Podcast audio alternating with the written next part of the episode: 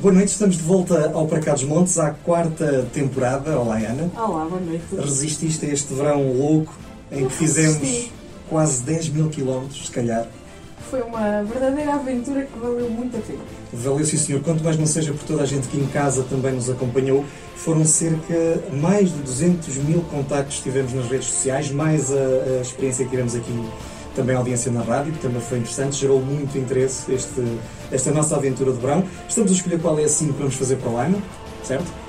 É sim ou ou, ou os restaurantes, ou os hotéis, ou as linhas de comboio. É, exatamente. Sim. Estamos abertos a sugestões. Sugestões, até porque o programa mais visto foi precisamente o programa da Linha do Douro em todas as plataformas, o último que fizemos, curiosamente também maior.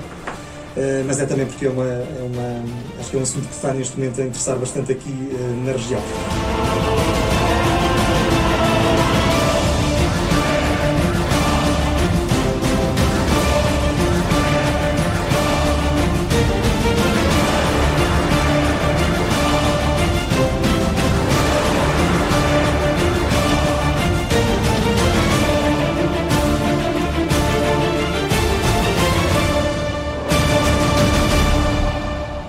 Enfim, estamos de regresso, eh, depois de, desde fevereiro que não vinhamos ao estúdio da Universidade FM, eh, estamos eh, de regresso para tentar voltar à normalidade possível. Já tínhamos muitas saudades. Já, este azul já fazia falta. Também fazia falta lá em casa passarmos um bocadinho deste azul para quem nos vê pelas redes sociais. E vamos voltar ao, depois daquele conjunto de programas que fizemos uh, sobre o Covid e sobre a forma como a região estava a dar resposta e também acho que conseguimos fazer uh, um conjunto de programas interessantes com várias abordagens. Vamos voltar, tentar voltar a uma certa normalidade e a um conjunto de convidados que impactam a região. No fundo é essa a nossa matriz e a nossa primeira convidada de hoje, Ana. Uh... Nossa primeira convidada desta nova temporada é Isabel Ferreira, secretária de Estado da Valorização do Interior, cargo que ocupa desde outubro do ano passado e que prefaz precisamente um ano no próximo dia 26. Antes de chegar a este cargo, um vasto percurso na vida académica e científica em Portugal e no estrangeiro, confirmado por diversas publicações de grande relevo e importância. Saiu da vice-presidência do Instituto Politécnico de Bragança para uma Secretaria de Estado que se divide entre o interior transmontano e Lisboa. Foi minha professora de Bioquímica. Embora tu já não tenhas? não. Eh, bem-vindo ao nosso programa. Obrigada. Eu é que agradeço. Muito obrigada e aproveito para vos dar os parabéns por, por este programa tão, com tanta audiência. Uh, sim, obrigado. Uh, nós gostamos de acreditar que sim, pelo menos o Facebook diz-nos que sim, uh, e de facto já começamos a ser reconhecidos na rua às vezes. se, não, se, não, acreditássemos, não tínhamos continuado na quarta temporada. mais mesmo, muito bem-vindo então ao nosso programa. A primeira pergunta que lhe colocávamos, a Secretaria de Estado de Valorização do Interior que ocupa foi criada no anterior governo de António Costa, manteve-se neste atual elenco governativo. Eh, quais têm sido as linhas de ação desta Secretaria de Estado que está inserida no Ministério da Coesão Territorial? Pois, eu ia começar por aí. Manteve-se e ganhou força, porque há todo um Ministério novo, o Ministério da Coesão Territorial, que é um sinal claríssimo do Governo uh, para o compromisso do, do olhar de forma diferenciada para os territórios, sobretudo os territórios do interior, e, uh, e, e, nessa perspectiva a Secretaria de Estado da Valorização do Interior tem uh, já tido a oportunidade de implementar o Programa de Valorização do Interior, que foi revisto uh, em fevereiro no Conselho de Ministros descentralizado que houve em Bragança e, portanto, decorridos estes meses, já tivemos a oportunidade de colocar no terreno aquilo que são, enfim, a concretização das nossas linhas das nossas linhas base para aquele que é para aquela que é a valorização do interior e como o próprio nome indica, e sendo eu também professora que nunca deixo de ser, gosto de, de, de encontrar sempre a razão das coisas e explicar essa razão. quando nós falamos em valorização, estamos a falar de projetos diferenciadores que potenciem o que de melhor tem cada território do interior. Uh, e uh, todos nós, quando falamos de interior, pensamos logo automaticamente em recursos endógenos, um, em património, em paisagem enfim, uma série de valores uh, associados a, esse, a esses recursos endógenos que são muito importantes, mas que é preciso associar a dinâmicas empreendedoras, empresariais, que diversifiquem a base económica destes territórios e que no final do dia criem emprego para atrair pessoas, que é este o nosso desígnio maior. Uh, a questão do desafio demográfico é um, uma questão absolutamente central no panorama da União Europeia, inclusivamente, uh, e em particular nestes territórios do interior que enfrentam, enfim, os, todas as dificuldades associadas a, a, a regiões de menor densidade populacional tem outras oportunidades, por outro lado, que certamente teremos ainda tempo para falar mas aquilo que eu queria destacar é que uh, todas as nossas medidas têm como coluna vertebral a criação de emprego. Porque se nós criarmos condições de empregabilidade a famílias, essas pessoas que tenham a oportunidade de experienciar, viver no interior, não vão querer abandonar estes territórios onde existe uma enorme qualidade de vida, onde a segurança é ímpar, eh, entre muitas outras eh, qualidades e vantagens que existem associado, associadas aos seus recursos de alto valor, eh, recursos patrimoniais, culturais, paisagísticos, etc. E, portanto, precisamos de atrair estas pessoas criando oportunidades de emprego. E isso só se consegue quando nós temos cadeias de valor completas, quando conseguimos associar aquilo que é a agricultura, a floresta, os setores primários, a indústria. Uh, dar dimensão aos processos e trazer também muita inovação que permita chegar a produtos de alto valor acrescentado que tenham um verdadeiro impacto na, na economia dos territórios. Outra questão que eu queria destacar, que é muito importante, é a ligação aos centros do conhecimento e aos centros de inovação. Um, nós vemos por todo o interior Uh, inúmeros exemplos uh, de uh, projetos bem-sucedidos e projetos verdadeiramente capacitantes do território em estratégias que perduram ao longo do tempo. e essas estratégias têm sempre como ponto comum grandes lideranças, desde logo, obviamente que o papel das autarquias é muito importante, mas também o envolvimento da ator-chave nomeadamente as suas empresas, mas muito os centros de conhecimento e os centros uh, associados à inovação e à transferência de tecnologia. Porque são estes os centros que permitem, primeiro, uh, formar recursos humanos e recursos humanos altamente qualificados, que são aqueles que fazem a verdadeira diferença nos territórios, porque estão capacitados para tal, porque têm criatividade para resolver problemas, mas para desenvolver também estratégias, encontrar planos de ação, procurar fontes de financiamento. Um, e, portanto, são, são estes centros do conhecimento que permitem, por um lado, essa disponibilização de recursos humanos altamente qualificados, mas, por outro lado, a, a transferência de conhecimento para diferentes indústrias ou diferentes setores de atividade, no final do dia, tem um impacto muito grande naquilo que são os produtos finais uh, e introduzem depois valor ao longo de toda a cadeia. Portanto, quando pensamos em valorização do interior, pensamos sempre em abordagens integradas, multi-atores um, e de projetos verdadeiramente diferenciadores. Nessa perspectiva, também temos, temos noção que um, é preciso medidas específicas para o interior. E quando dizemos medidas específicas para o interior, são medidas adaptadas a estes territórios que têm, têm particularidades próprias.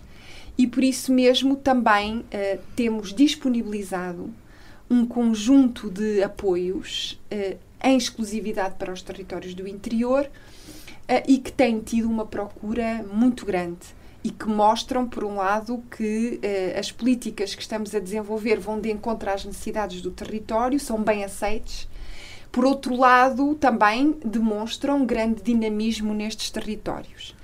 Estou a falar de uh, apoios que abrimos uh, para precisamente a contratação de recursos humanos altamente qualificados, para a criação de emprego, uh, nomeadamente pelo programa Mais Coeso Emprego.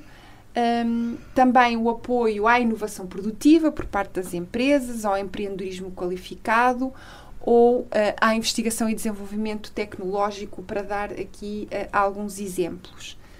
Um, não queria deixar também de falar um, da própria heterogeneidade que existe nos territórios do interior.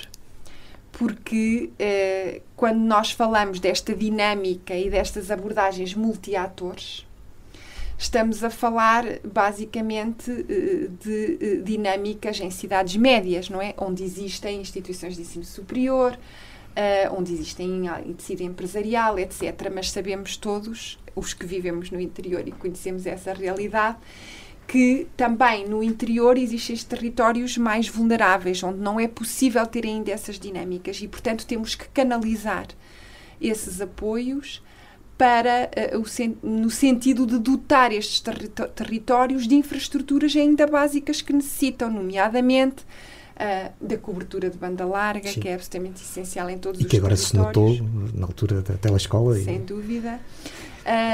Mas muitas outras questões, uh, serviços de proximidade, todos os serviços que, que diminuam os custos de contexto associados ao facto de estarmos em, em, em regiões de baixa densidade populacional e com alguma dispersão dos serviços. Uh, e, portanto, to todas as nossas medidas e o programa de valorização do interior tem também olhado para o interior de forma diferente, reconhecendo que há um interior com cidades médias, uh, enfim, bastante pujantes e, e que, ainda, uh, que ainda têm muito espaço de crescimento um, e, e, e que têm projetos já no terreno que precisam de ser consolidados, mas que ainda existem muitos territórios onde é preciso fazer uma intervenção, uh, uma intervenção grande de base e, sobretudo, olhando para o mundo rural, fazendo aqui uma ancoragem àquele que é o mundo urbano. Uh, e, e, mais uma vez trazendo para a agricultura e para a floresta outros, outros setores de atividade económica. Eu acho que, que já respondeu à nossa pergunta seguinte, que era relativamente à importância.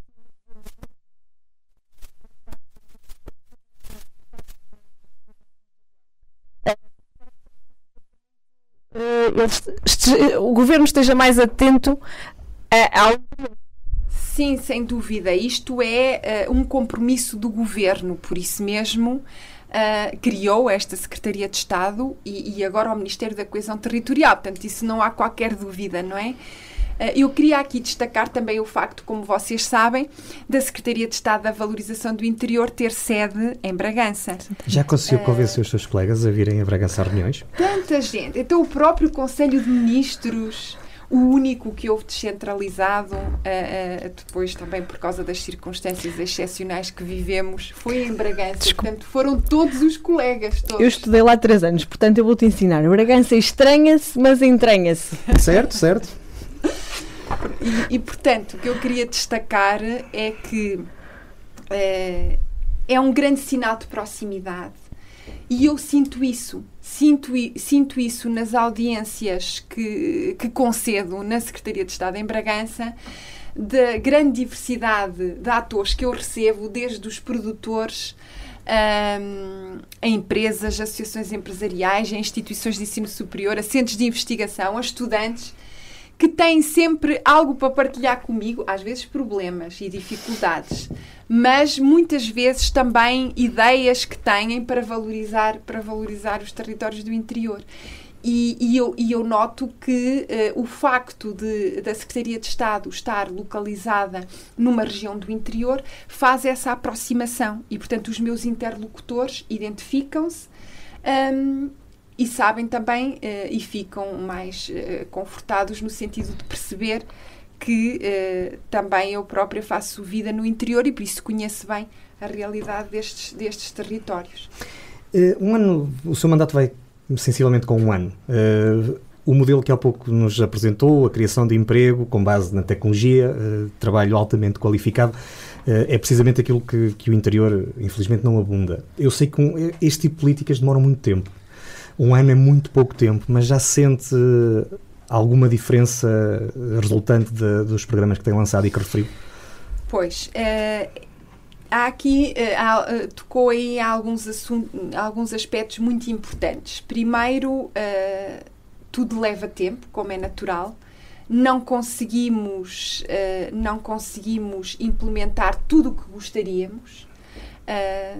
Sobretudo, mais uma vez, repito, nós que vivemos no interior e que temos o diagnóstico do interior feito, mas que também sabemos que projetos uh, de valorização podem marcar a diferença no território, precisamos depois de encontrar os recursos que nos permitam implementar essas nossas estratégias, que é isso que temos feito. Um, o balanço, como eu disse, é, é, é, é, bastante positivo e nós teremos oportunidade, quando fizermos um ano do, do, da revisão do Programa de Valorização do Interior, portanto, no início, de, no início já do próximo ano, um, teremos a oportunidade de apresentar o, aquele que é o nosso balanço do Programa de Valorização do Interior.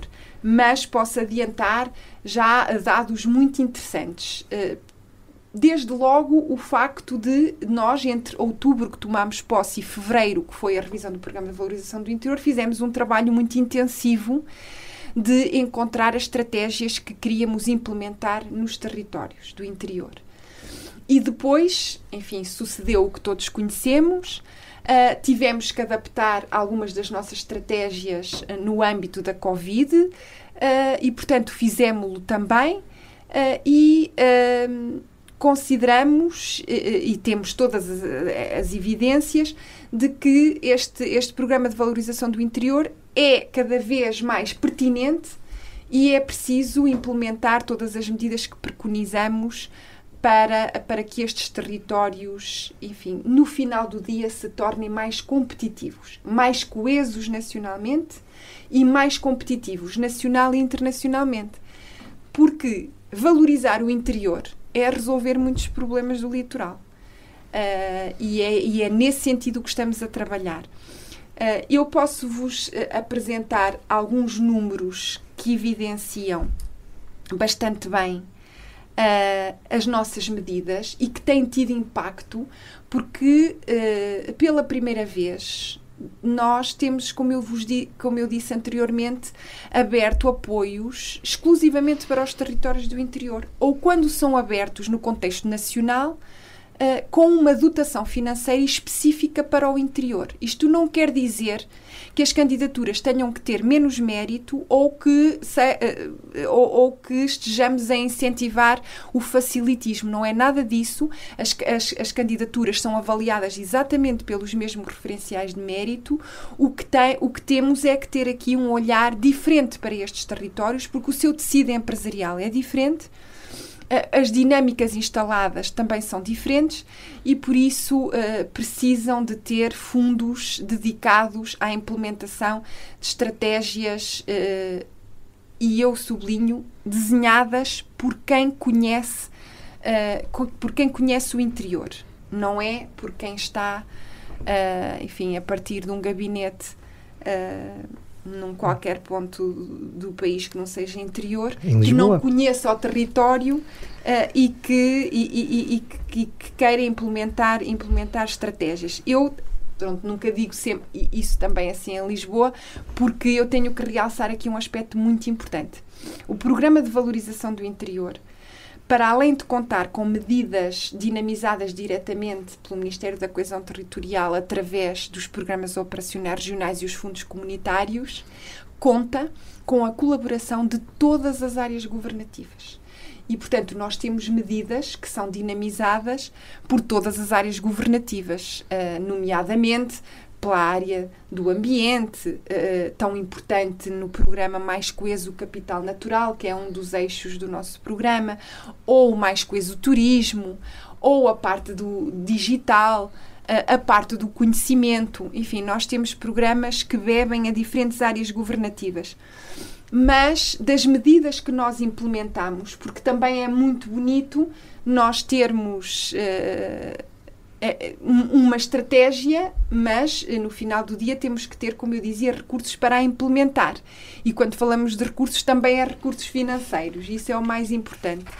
E o Ah, Ministério das Finanças está no terreiro de passo, portanto, não é? Exatamente, mas nós, eh, para além do Ministério das Finanças, eh, gerimos fundos comunitários Claro. e, portanto, também aqui a questão é pôr eh, os fundos comunitários, nomeadamente os de coesão, ao serviço da coesão territorial e da valorização do interior. Mas deixe-me que lhe pergunte eh, nessa questão dos fundos comunitários. Por exemplo, uma região como a região do Norte, onde nós temos claramente ali uma zona litoral que é assimétrica de tudo o que é Vila Real, Bragança e os seus respectivos distritos. Nós corremos um certo risco, mesmo nessa dis- discriminação positiva, acabamos por correr um certo risco de o Porto nos elevar os índices eh, e acabar por eles próprios eh, não, não sente Eu percebo, eu percebo essa, essa sua pergunta. Ah, nós temos que perceber que, eh, nomeadamente as áreas metropolitanas, precisam e continuam a precisar também de fundos comunitários para desenvolver eh, várias das suas estratégias também. Ah, mas por isso mesmo é que é importante haver uma Secretaria de Estado da Valorização Claro. do Interior que garante, nomeadamente eh, naquilo que falávamos há pouco, destes apoios que, que vamos abrindo, que há um envelope financeiro para os territórios do interior e, portanto, essa questão não se coloca, Uhum. Porque só bem. têm acesso os territórios do interior. Para lhe dar um exemplo, na medida Mais Coesa Emprego, eh, que é uma medida de apoio à, à, à, à criação de emprego e que financia a fundo perdido eh, postos de trabalho, e ainda mais um 40% de adicional para investimento naquilo que for necessário associado a estes postos de trabalho.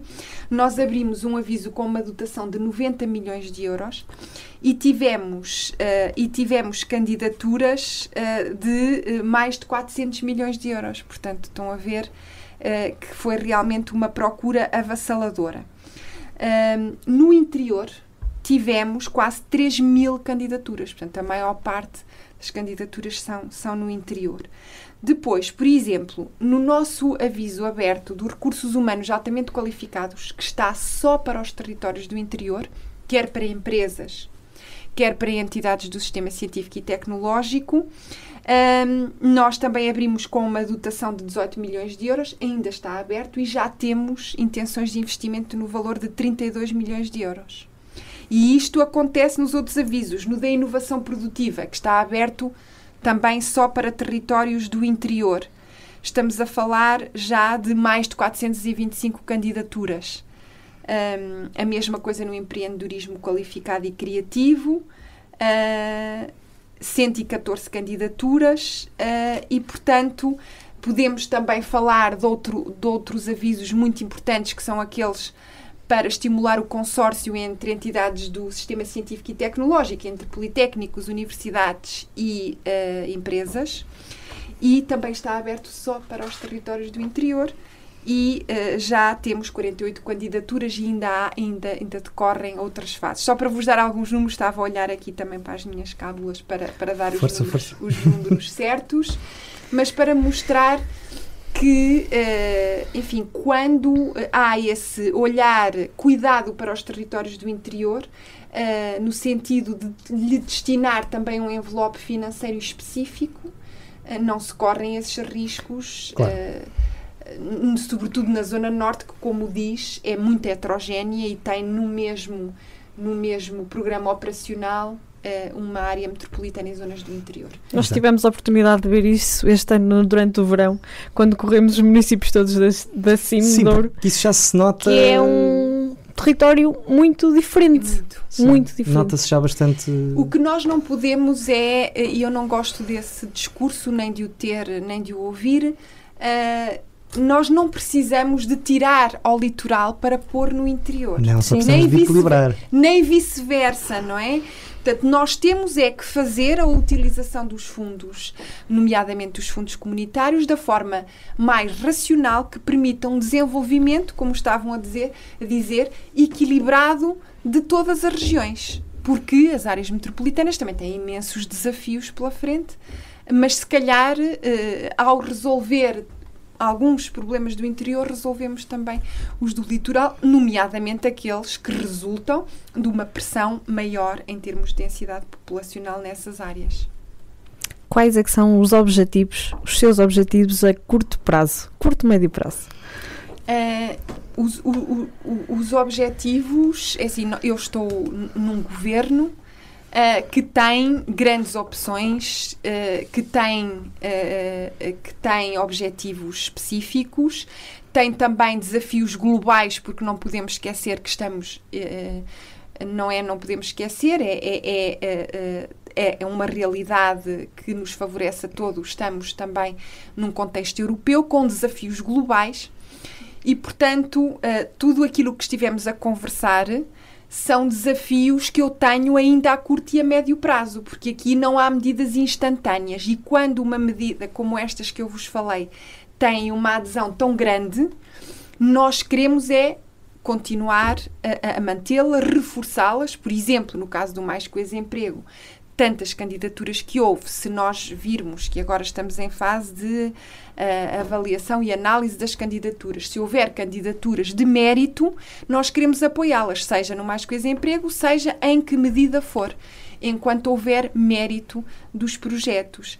E, portanto, os nossos objetivos uh, serão sempre a valorização do interior, pondo em, uh, a, a, trabalhar em parceria diferentes atores, como eu dizia há pouco, um, e no final do dia é uh, trazer mais pessoas ao território. Pode ser mais uma ou mais mil. Cada pessoa faz a diferença. Um, e às vezes também, de acordo com as pessoas, mais diferença fazem, não é? Porque voltamos também à questão das lideranças e dos recursos humanos altamente qualificados que podem mudar territórios, podem mudar a realidade dos territórios. É a última esperança dos territórios do interior. Se calhar fui dramático, mas. Como sempre. Não, Bem, mas uh, aceito tendo em conta que as pessoas são o centro de tudo, não é? Sim. E no fim do dia it's all about people. Temos fewer people. Sr. Secretário de Estado, eu vou-lhe confessar que eu acredito na sua ideia, acredito naquilo que me disse. Porquê? Porque um, é pessoalmente a personificação daquele modelo que acabou de nos apresentar. Estamos a falar de alguém que fez carreira no interior, no IPB, no Instituto Politécnico de Bragança. É uma carreira de sucesso. Uh, estamos a falar com uma das investigadoras mais citadas a nível mundial.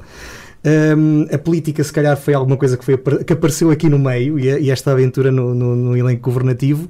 Um, é altamente qualificada, está numa universidade ou está num Instituto Politécnico que é também ele próprio e tem recebido ao longo destes últimos anos diversas distinções em diversas áreas. Portanto, este é o modelo para nós equilibrarmos de uma vez por todas o nosso país. Sim, eu, eu acredito nisso. Uh, e, e, e, foi, e foi o meu percurso que me trouxe ao governo, não é? Uh, e, e, que foi completamente inesperado para mim. Portanto, eu tenho toda uma carreira uh, ligada à ciência, como sabem, também ligada à atividade docente. Uh, e, mas, mas ultimamente muito, muito focada uh, na investigação e na, e na transferência de tecnologia, muito trabalho também em parceria com empresas. E, portanto, enfim, são desafios que, que, que se colocam na nossa vida, mas há aqui um denominador comum que é a luta pelo interior. Portanto, eu sempre fiz a minha atividade profissional a partir do interior Uh, mostrando que é possível fazer ciência a partir dos, dos, dos, locais mais improváveis, é possível construir projetos ganhadores, é possível construir equipas e, uh, e o meu percurso foi assim: primeiro eu, depois eu e mais um, depois eu e mais dois, depois eu e mais três, até que era eu e mais dezenas. E portanto construímos todos em equipa um, um projeto verdadeiramente diferenciador para um território e que pôs esse território no mapa internacional. E esses são os exemplos que eu gostaria de ver replicados eh, no interior do país. E existem muitos exemplos, como o meu, felizmente. Um, e, mas esse é o testemunho que eu trago agora para o governo e essa experiência de que é possível, quando se trabalha em equipa, com estratégias e com recursos, obviamente, mas também com a capacidade de procurarmos esses recursos. Porque o que, o, o que é que uma cientista faz? Que é isso que eu, que eu trago, tento trazer, uh, tento trazer para, para a Secretaria de Estado. Uh, nós somos, sabemos bem fazer, avaliar o estado da arte, fazer o diagnóstico, e depois ver perante esse estado da arte, em que é que nós podemos marcar a diferença? Qual é que vai ser a nossa descoberta? E depois temos que fazer um plano de ação e temos que ir buscar e procurar meios de implementar esse plano de ação, nomeadamente os recursos financeiros, os recursos humanos, etc. Uh, e é isso que também uh, fazemos no final do dia aqui na, na Secretaria de Estado. Queria falar há pouco, também não falei, mas é importante até para, para as pessoas poderem consultar. Tudo isto que eu, que eu estou a dizer e, e tudo aquilo que nós vamos implementando, nós partilhamos sempre no portal do Governo que consideramos que é a plataforma mais indicada para divulgarmos todas as nossas iniciativas. E uma das iniciativas que nós tivemos foi o Guia Fiscal do Interior, uh, que resume quais são os benefícios fiscais disponíveis para os territórios do interior, nomeadamente para famílias, uh, para empresas e também o apoio à silvicultura, que é uma atividade muito importante nestes territórios. A questão dos benefícios fiscais é algo muito apetecível sempre por todos os, uh, todos os, os, territórios do interior. Isto é o que é possível. Obviamente que todos nós gostaríamos de ir muito mais longe, é aquilo que é possível ir, uh, enfim, nas circunstâncias atuais, mas que é muito esclarecedor porque tem resumos e exemplos de quanto é que uma família ou quanto é que uma empresa pode beneficiar estando nos territórios do interior. Queria Sim, sim. Desculpe, queria Concluo. também falar só de uma outra questão muito importante e que uh, casa com as nossas medidas do Mais Coisa Emprego, que é o apoio à mobilidade de trabalhadores. Um, nós temos estado a lançar também vários programas de apoio à mobilidade, nomeadamente o Trabalhar no Interior e em colaboração com, com o Ministério do Trabalho, da Solidariedade e da Segurança Social, uh, em que, uh, se que se dá um incentivo uh, ao trabalhador que vem de fora do interior trabalhar para os territórios do interior. Já tem tido muita gente a aderir ou ainda não uh, ainda é prematuro? Sim, uh, já temos candidaturas, uhum. já temos uh, mais de 40 candidaturas, este era o último número que eu tinha, de qualquer forma abriu, abriu no mês, portanto estamos em outubro, abriu em setembro, e portanto estamos à espera ainda de mais candidaturas. Depois, também há o compromisso do Governo de apoiar essa mobilidade de trabalhadores no seio da administração pública, claro. que é ainda uma medida mais apetecível, porque um, este programa do Trabalhar no Interior apoia a mobilidade de trabalhadores, mas também no âmbito de empresas um, e do setor privado. Uh, e, portanto, penso que assim fica completo completa esta, esta trilogia do que é o apoio ao emprego, o apoio à mobilidade pessoas para, para o interior e o apoio, eh, enfim, a toda a atividade uh, a toda a atividade que resulta na na, no aumento da competitividade dos territórios, não é? A investigação, a inovação, um, ehm, os recursos humanos altamente qualificados, tudo o que fomos falando. Nós vamos fazer agora uma pequena pausa, precisamente porque vamos introduzir no nosso programa um, ehm, uma novidade que veio do verão. Este ano há muitas novidades. Até, até há presidente, o presidente da Associação. Tem água. Canecas. Não tenho o afamado vinho do Douro. Deixamos isso para a próxima. Deixamos para a hora de vácuo. Bom, eh, nós voltamos a seguir ao próximo bloco informativo.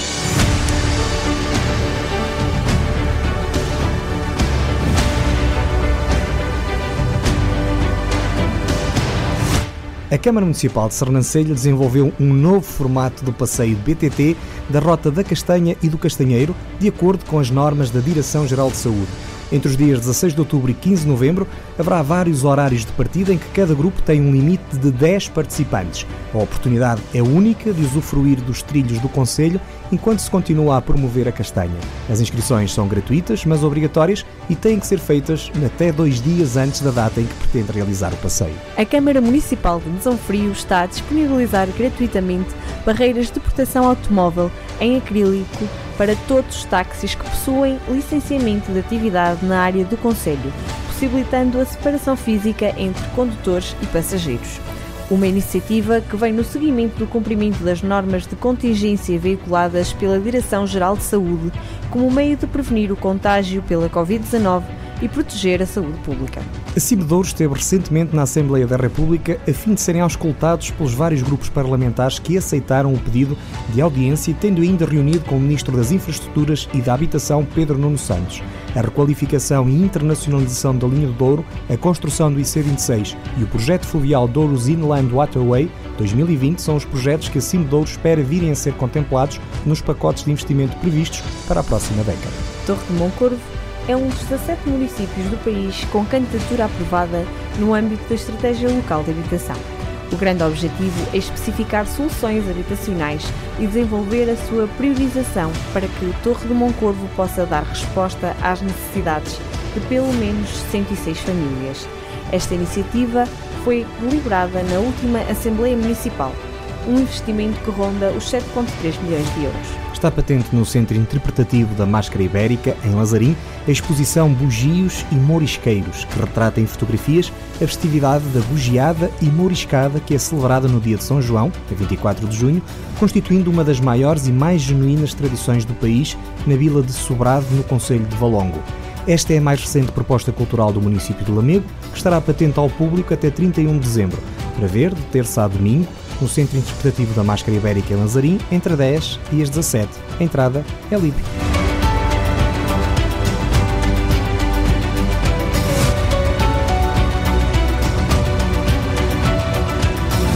Rádio Universidade sempre no ar! Depois de, da volta pela região, que vamos fazer agora todas as semanas, um bocadinho, durante alguns minutos, uh, para mantermos também o espírito de verão, um, voltamos à conversa com a Sra. Secretária de Estado da Valorização do Interior. Uh, uma das vantagens desta Secretaria, desta Secretaria de Estado estar em Bragança é precisamente a proximidade com a Espanha. Afinal de contas, o nosso país está quase todo próximo com a Espanha, não? distância não é assim tão grande. Uh, participou ativamente na elaboração da Estratégia Comum de Desenvolvimento Transfronteiriço, que serviu de base uh, à Cimeira Ibérica da Guarda. Mas já há muito tempo que Portugal e Espanha não se sentavam na mesa das negociações para alinhar estratégias comuns, verdade?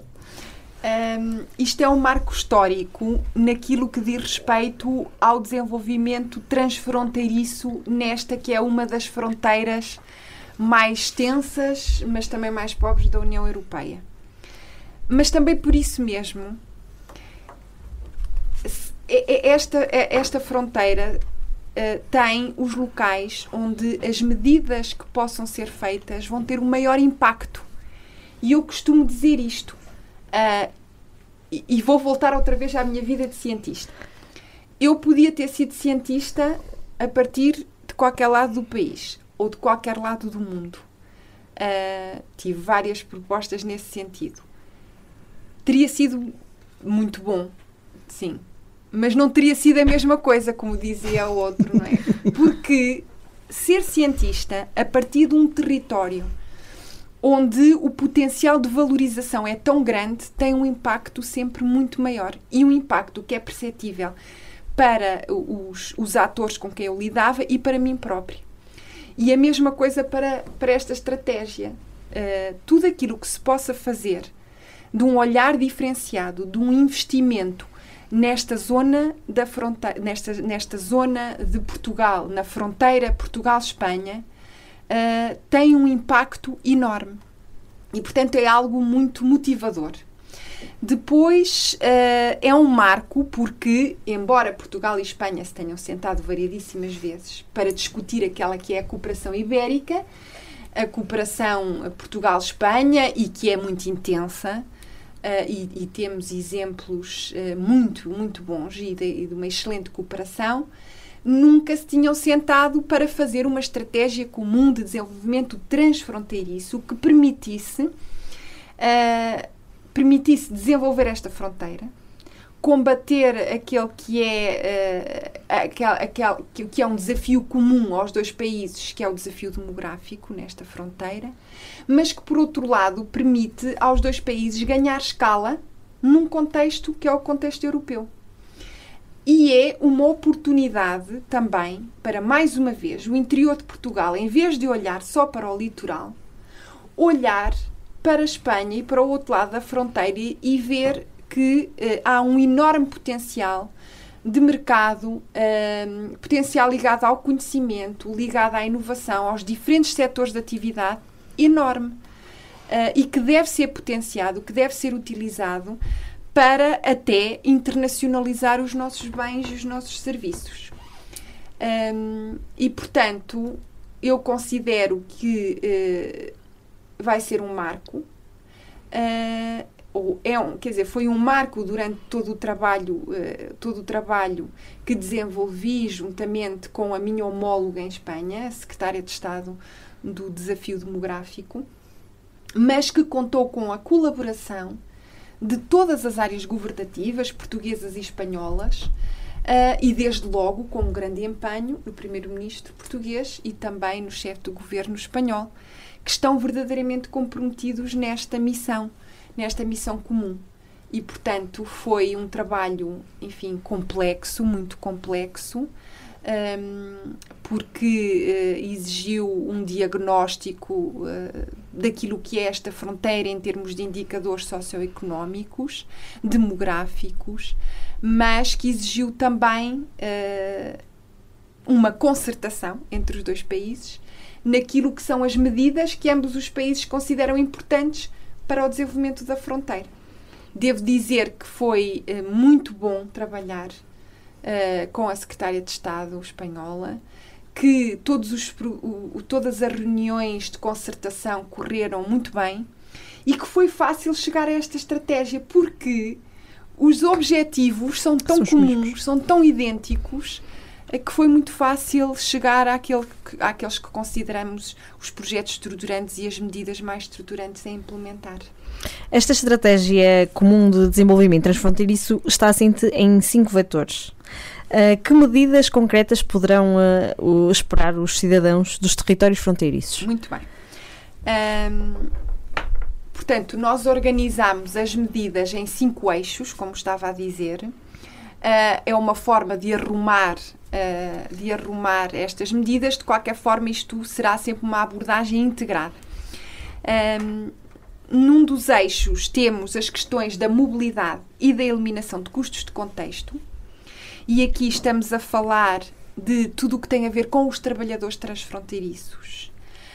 Um, com o facto, por exemplo, de podermos padronizar num único documento e regulamentar o que é isto do trabalhador transfronteiriço, de uniformizar também, por exemplo, a passagem de menores ao longo das fronteiras para, uh, e, e também neste contexto. Estamos a falar depois de um outro eixo, que é o eixo das infraestruturas e da conectividade territorial ligado às vias de comunicação, rodoviárias e ferroviárias, uh, mas também à rede móvel, nomeadamente projetos piloto 5G associados a corredores rodoviários. Um, esta conectividade territorial vai permitir, e algumas das ligações, como falávamos uh, há pouco, uh, por exemplo, uh, uma ligação Zamora-Bragança, por exemplo, vai, vai beneficiar não é só Bragança, é toda uma região que fica com uma centralidade ibérica e uma centralidade no espaço europeu privilegiada em relação aos territórios do litoral. Um, e, portanto, era uma mensagem também que eu queria deixar que uh, nós, a, a valorização do interior começa nos territórios do interior, pelos agentes do interior. E a coesão territorial também começa por coesão em cada um dos territórios. E, portanto, nós temos que todos ter a devemos todos ter a capacidade de ver como é que se pode beneficiar de uma forma mais global a partir de medidas uh, uh, específicas. Um, depois temos um outro eixo ligado à gestão conjunta de serviços básicos em diferentes áreas, nomeadamente nas áreas da educação. Nós temos vários projetos de escolas bilingue que queríamos potenciar na zona da fronteira e tantos exemplos bons que temos do ensino do, do espanhol do lado de Portugal e que queremos ter a mesma coisa uh, em Espanha, mas também os serviços ligados à saúde e serviços sociais, por exemplo. Um, Eu li qualquer coisa sobre, por exemplo, sobre o número de emergência médica. Sim, isso é muito importante. É, por exemplo, quando ligar o 112, vir a equipa de emergência médica que está mais próxima, Exatamente. independentemente de estar em território português ou O espanhol. espanhol. Isso é, eh, enfim, fantástico. Assim como o cartão de saúde transfronteiriço e outras medidas eh, que também estão aqui inscritas. Também medidas ligadas à proteção civil eh, e tudo aquilo que os dois países virem- viram vantagem em provisão conjunta. Obviamente que nenhuma estratégia põe em causa a soberania dos Estados e isso foi sempre respeitado, eh, claro, e é a primeira prioridade. Mas nessa lógica de haver objetivos absolutamente comuns, de partilhar todos estes serviços e de partilhar estes recursos é, é muito importante. Hum, e, e nesta perspectiva também já há uma grande colaboração, nomeadamente ligada aos incêndios e ao combate aos incêndios florestais, e que queremos também potenciar. Depois temos todas as medidas ligadas ao desenvolvimento económico e à inovação e territorial. Aqui estão as empresas, eh, eh, desculpa, estão as medidas também ligadas às empresas, é de cariz económico, de atração de pessoas, de fixação de pessoas, de dinâmicas empreendedoras e empresariais. Depois temos todas as medidas ligadas ao ambiente e nós não nos podemos esquecer que existem, temos até inclusivamente várias áreas protegidas que são transfronteiriças hum, e, que, eh, e, e que justificam estas abordagens integradas, mas também ligadas às energias, nomeadamente às energias renováveis, eh, aos próprios centros urbanos, à cultura. Hum, houve épocas em que havia uma agenda cultural transfronteiriça entre cidades de Trás-os-Montes e cidades espanholas, eh, que depois eh, se perderam essas práticas e que nós gostaríamos de recuperar. Um, enfim, muitas outras medidas também ligadas aos centros de conhecimento transfronteiriços. Um, e, e, portanto, em breve vão conhecer detalhadamente toda, toda esta estratégia. Eu queria também uh, realçar aqui a, a colaboração de muitos atores que no terreno já fazem diariamente uma cooperação transfronteiriça. Estamos a falar dos agrupamentos europeus de cooperação territorial, estamos a falar das eurocidades, das diferentes comunidades de trabalho uh, transfronteiriças que uh, também, melhor do que ninguém, sentem custos de contexto envolvidos nesta fronteira e que uh, todos podemos agora em conjunto diminuir, uh, harmonizar procedimentos e facilitar também esta mobilidade transfronteiriça, ou seja, no fundo, fazer com que a fronteira não exista. Um, não exista, obviamente, como eu dizia, sem pondo em causa claro. a soberania dos Estados. Isso, isso é, é, é, muito importante e, e, e, sobretudo, quando nós falamos com, um, com as, os presidentes das eurocidades ou destes agrupamentos europeus de cooperação territorial, eles fazem já tantos projetos uh, de cooperação neste sentido que nós precisamos de dar escala e de os tornar transversais. E muitas destas medidas não existem, uh, não exigem recursos financeiros. Atenção, algumas existem e o Sr. Primeiro-Ministro já teve a oportunidade de dizer quais é que eram as ligações rodoviárias, até porque uh, vão ser financiadas no âmbito do Programa de Recuperação Económica e este é mais um sinal de como o Governo está comprometido nesta estratégia, porque não só vai apresentar esta estratégia no sábado, não é? Como no seu programa de recuperação económica já destinou uma verba para as ligações transfronteiriças rodoviárias e, e, e, e portanto, como eu dizia, Uh, há muitas medidas nesta estratégia que não exigem recursos financeiros, exigem é vontade, exigem harmonização administrativa, grupos de trabalho mais especializados e técnicos no sentido de implementar estas medidas. Um, e, portanto, também queria deixar aqui este facto uh, destacado uh, e agora o mais importante, E aquilo que nós, governo, pensamos já não é na estratégia, porque a estratégia é um documento, claro que foi todo um trabalho intenso até à sua aprovação, palavra por palavra, mas nós estamos ansiosos pela sua implementação, que começa domingo. Portanto, logo a seguir à cimeira. Sim, ontem. o nosso programa foi gravado previamente, já agora fica também essa, essa nota. Sr. Secretário de Estado, aqui há uns tempos disse ao Expresso que ia mais vezes a Salamanca, às vezes, do que a Lisboa. Eh, eu não podia deixar sair daqui, sob pena de amanhã uh, ser linchado em praça pública, sem lhe perguntar pela linha de Douro. É uma das medidas que está no acordo. Falamos já das rodoviárias, nós já sabíamos, o IC31, a ligação Zamora-Bragança, ferroviárias. Uh, antes disso, deixe-me dizer que uh, agora já não posso dizer a mesma coisa. Que vou mais vezes a Salamanca do que a Lisboa. É certo. Mas, mas continua a ser mais perto.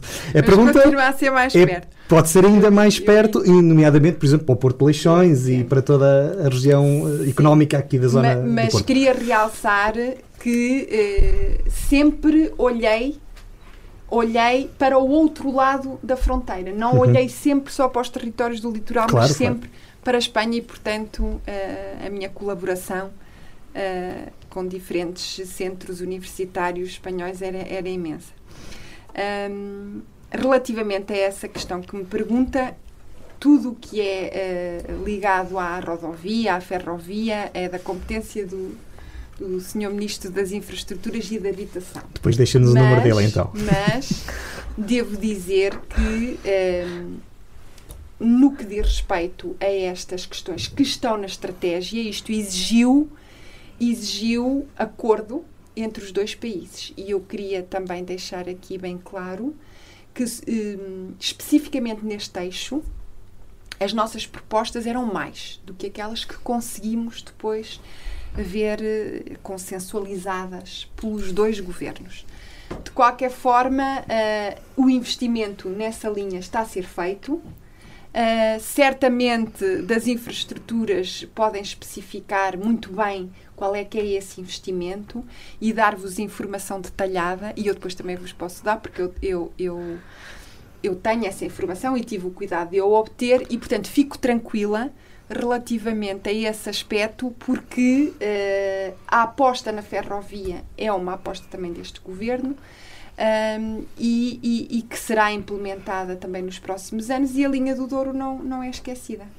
E é uma das maneiras também de desencravarmos um bocadinho aqui a, a região. É? E começarmos a fazer como a senhora Secretária de Estado e olhar um bocadinho para o outro lado. Exatamente. Sim. Fica também a saber que programa em que não se fala da linha do Douro não é programa de para cá dos montes. É o assunto da região, não temos hipótese. Eu também não disse o contrário. Mas eu acho muito bem porque qualquer linha, qualquer acessibilidade, e eu aproveito aqui para falar de um outro assunto que ainda não, não tínhamos conversado.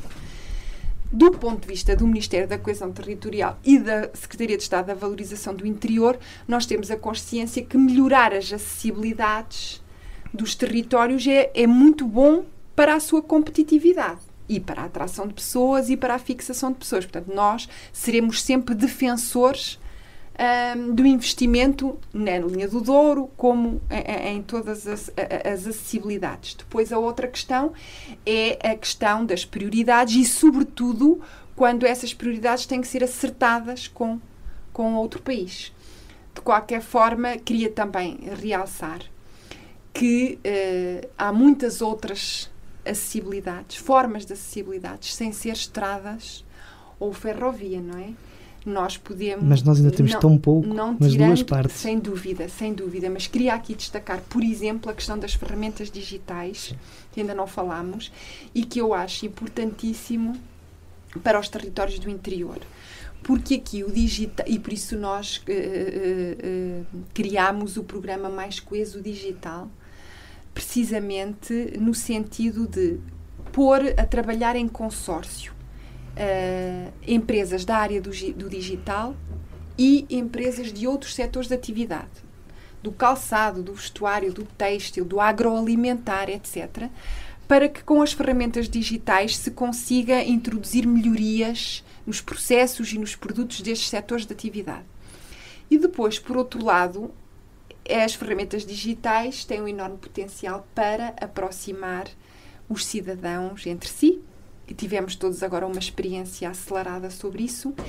e uh, entre os cidadãos e os serviços. E, portanto, também nós somos defensores de, dos teleserviços, uh, do teletrabalho. Uh, e quando eu falo em teletrabalho, não falo do trabalho a partir de casa de forma isolada. Portanto, o conceito de teletrabalho é um conceito de trabalho à distância, mas que pode ser feito em centros preparados para esse efeito enfim, para combater aqui um pouco as desvantagens associadas ao isolamento social ou, uh, ou, ou, enfim, impactos na economia também por esse isolamento do trabalhador. Essa também pode ser um bocadinho a chave para conseguir atrair ao interior uh, trabalho altamente qualificado que infelizmente em Portugal está tudo concentrado Sem no. Sem dúvida. Nós somos defensores Uh, porque acreditamos, como eu dizia há pouco, nós podemos trabalhar a partir dos territórios do interior para qualquer parte do mundo. Uh, e em projetos diferenciadores e capacitantes do território. Claro. Portanto, é uma ferramenta com muito potencial